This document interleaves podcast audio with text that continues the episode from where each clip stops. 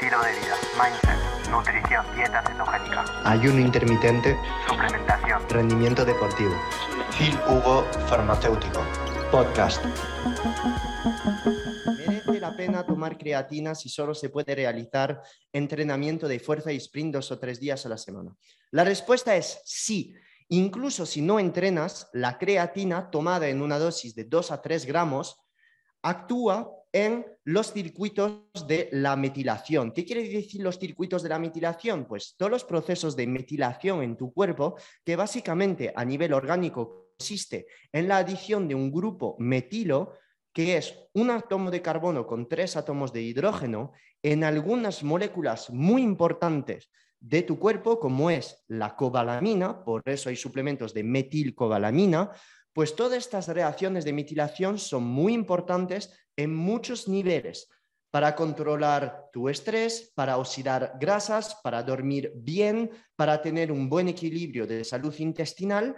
Todos estos procesos de metilación son muy importantes y por eso se hacen test genéticos para ver si tienes mutaciones a nivel de genes, como por ejemplo es el gen MTHFR, que codifica para una enzima responsable de metilar a moléculas. Entonces, hay personas que tienen un déficit de la expresión de esta enzima por tener mutación en este gen MTHFR. Por eso estas personas necesitan ayudar aportando más grupos metilos a su cuerpo, metiéndose moléculas ricas en grupos metilo, como por ejemplo es la betaína, que es trimetilglicina, como por ejemplo es la creatina. ¿Se entiende? Entonces, la creatina no solo es para rendimiento deportivo, sino también para todas estas reacciones relacionadas con la metilación. Además, la creatina ha demostrado actuar sobre receptores a nivel cerebral que son los receptores N, M, ¿Y qué quiere decir esto? Pues esto quiere decir que la creatina es un agonista alostérico de estos receptores que va a hacer, que va a tener un efecto antidepresivo sobre tu cerebro, sobre tu ánimo. La depresión se puede deber a varias teorías, se puede deber a varios desequilibrios en neurotransmisores. La gran mayoría de veces las teorías que explican la depresión son las que explican, la, demuestran el déficit de serotonina, el déficit de dopamina y otras son el déficit del GABA. El GABA es un aminoácido neurotransmisor cerebral que está en equilibrio con el glutamato.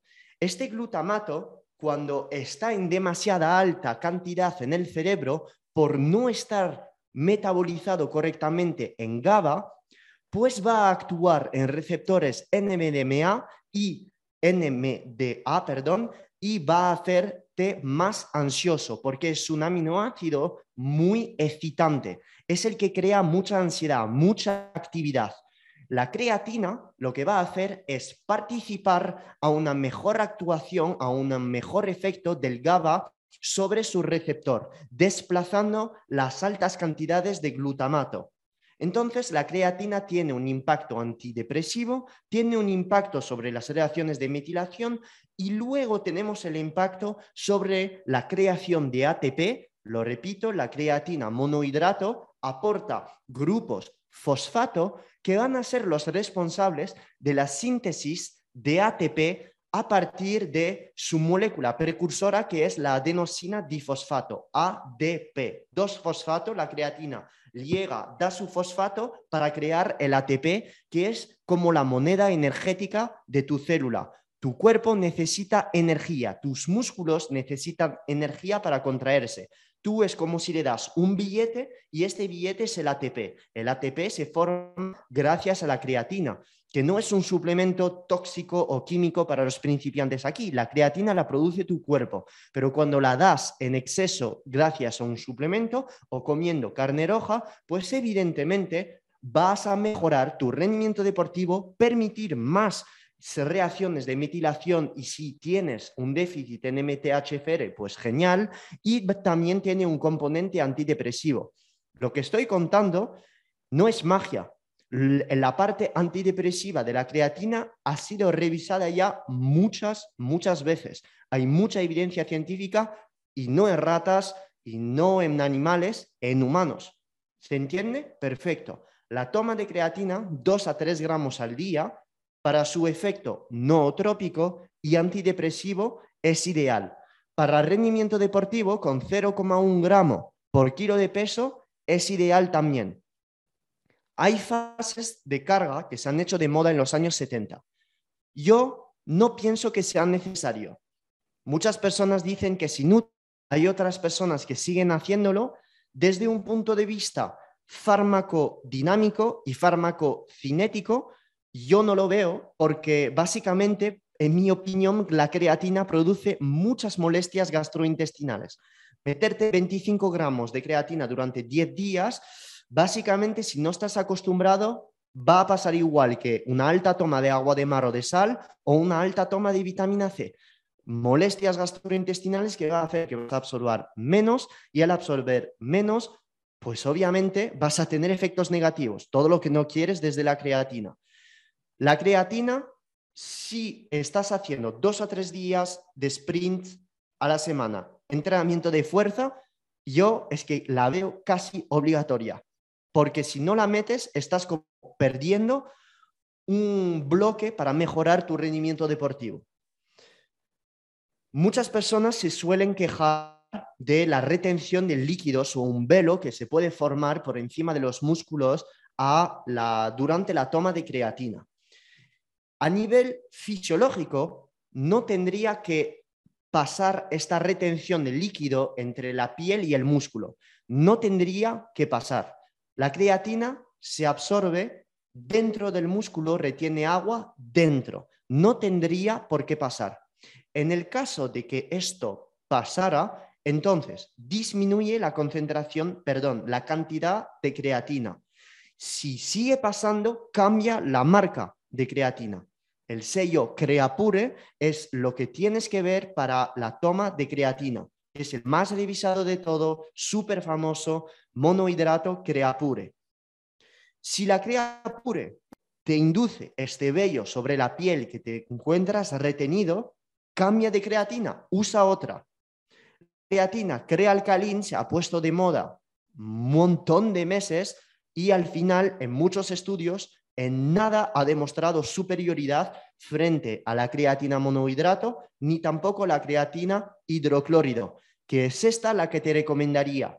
La creatina hidroclórido la puedes tomar en una cantidad dividida por dos comparando con la cantidad que tomarías de creatina monohidratos. Por ejemplo, si tomas 5 gramos de creatina monohidrato, pues tomaría 2,5 gramos de creatina hidroclórido.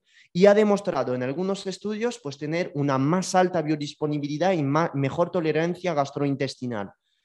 Yo durante muchos años he estado tomando esta creatina hidroclórido y tengo que ser sincero, la he tolerado muchísimo mejor que la creatina Creapure.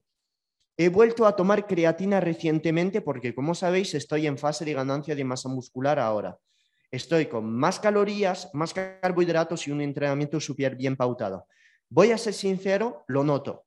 ¿Cómo lo noto? Pues a lo mejor, si voy a dejar la, la barra de peso muerto en la última serie antes de hacer la negativa, si no tomara creatina, no quiero hacer la negativa en las dos últimas repes desde que tomo creatina voy a hacer las dos, las dos negativas más.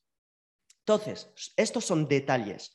Obviamente, si tu nutrición es una basura, que tu sueño es una basura y tu estilo de vida, como dice mi amigo el doctor Baiter, es una mierda, pues obviamente la negativa no la vas a hacer. La creatina no es testosterona, ¿ok? Sigue siendo un suplemento, pero cuando te conoces bien y lo tienes más o menos todo cuadriculado, lo notas, sabes verlo. Pues yo lo veo así. Hay otras personas que lo van a ver de otra manera.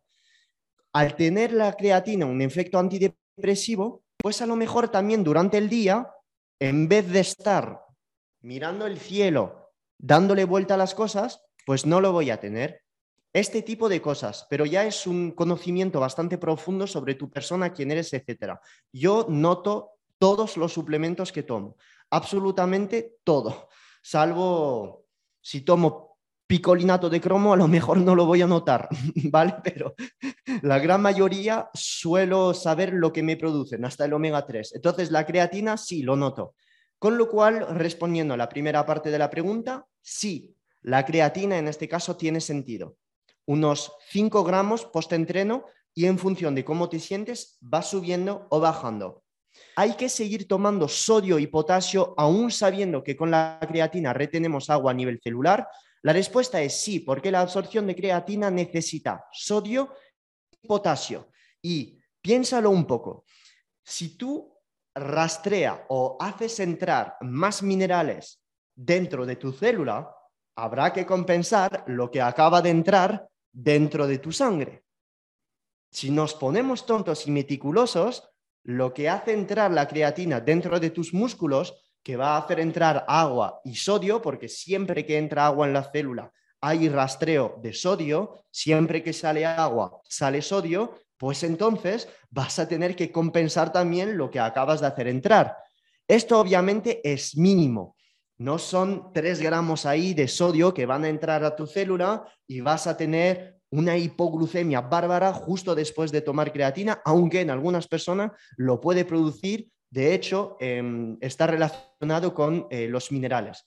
Pero esta cantidad de creatina que tomas, si rastreas minerales dentro de tu célula, pues tendrás que reponer. Obviamente, los minerales dentro de tu sangre no solo dependen de la cantidad de creatina que vayas a tomar, pero no es porque tomes creatina que tengas que bajar la cantidad de minerales que estás tomando. Y de hecho, si haces deporte, tienes que tomar más minerales todavía. En una hora de deporte, una hora en una temperatura ambiente normal, pierdes un gramo de sodio, pierdes unos 100 microgramos de iodina, 150 miligramos de potasio, en temperaturas altas hasta 600 microgramos de cromo. O sea, toda esta pérdida de minerales, el magnesio muy poco, 20, 30 miligramos. Esta pérdida de minerales solo por hacer ejercicio, una hora de ejercicio solo, si haces menos, pues haces el cálculo. Imagínate si no la repones. Imagínate si no la repones. Estás viviendo en una energía que no es la óptima. No he hablado de calorías ni de cargos, proteínas y grasas he hablado de minerales. Entonces, obviamente si haces deporte, tienes que cuidar esta ingesta de minerales. Este sodio, lo he hablado recientemente en mis stories, en muchos live, si haces deporte, tiene que estar en unos 4-5 gramos mínimo. Y si haces dieta cetogénica, subiría hasta 6 gramos al día. Esto es una cantidad de sal de unos 12 gramos al día, 13 gramos. 13 gramos no es solo la sal que vayas a pesar desde tu sal que acabas de comprar en el supermercado. Fíjate, por ejemplo, en una lata de sardina, en 100 gramos hay entre 1,0 y 1,2 gramos de sal. Conclusión, si comes 100 gramos de sardinas, tienes ya un gramo de sal. Bichi catalán. Aquí hay eh, un gramo de sodio, 1097, 1097 miligramos de sodio. ¿Qué quiere decir esto? 1097 miligramos de sodio igual a 1,1 gramos de sodio igual a 2,5 gramos de sal. 2,4 para ser precisos. Si bebes un litro de bichi catalán, ya acabas de sumar 2,5 gramos de sal. Si metes una lata de sardina, hostia, ya estás a 3,6 gramos de sal al día. Te prometo que llegar a los 12 gramos si comes más alimentos salados, como por ejemplo 100 gramos de jamón ibérico, no te cuento la sal que lleva esto. Probablemente menos de 5 gramos no va a ser. Llegar a 12 gramos de sal en dieta cetogénica es muy, muy fácil. Si usas agua de mar, en 100 mililitros, un gramo de sodio. O sea, súper sencillo. Y si haces deporte, ayuno intermitente, dieta cetogénica, pues verás que subiendo la cantidad de sodio va a resultar en una mayor energía, mejor contracción muscular, mejor pensamiento, mejor foco mental. Cuando digo mejor pensamiento, más ánimo, vas a dar menos vueltas a las cosas. con minerales. No he hablado de calorías, de proteínas, de grasas, de suplementos, minerales. ¿Bien? ¿Se entiende esto? Entonces, no. Si haces dieta cetogénica y low carb y tomas creatina, no bajaría absolutamente nada la toma de potasio y de sal. No lo bajaría. El potasio, de hecho, si haces teto, low carb, ayuno, entrenamiento, tiene que estar por encima de 3. La cantidad de potasio para que esté por encima de 3 es bastante complicado. Es bastante complicado porque si no tomas verduras y haces una dieta puramente carnívora, vas a tener sí o sí que suplementarte o intentar aumentar las concentraciones de potasio con, eh, con otras herramientas que es eh, estar metiendo más magnesio en tu, en tu dieta. Entonces, todo esto lo vamos a hablar en el curso, ¿ok? No te quiero ahí presionar. Tú, si tienes el sodio controlado, la gran mayoría de veces el calcio, el magnesio, el potasio está controlado también. Si cubres el sodio, estos tres demás, el magnesio, el calcio y el potasio, se equilibran muchísimo más fácilmente. Si estás en déficit de sodio por cualquier razón, porque no has metido sal, no bebes aguas mineralizadas, no usas agua de mar, comes low salt, haces muchos entrenamientos, pues obviamente vas a perder por un tubo magnesio, por un tubo potasio, por un tubo calcio. Y es aquí donde vienen los problemas de acidez, que tu cuerpo tira, de hueso para alcalinizar, etcétera, etcétera. Entonces, si tienes que focalizarte en un solo mineral, te metes en el sodio, cubres los mínimos 4 gramos al día, metiendo 12 gramos, 13 al día, y ya está. Tienes esto ya cubierto y te quitas un montón de mierdas. El magnesio es el segundo más fácil por cubrir.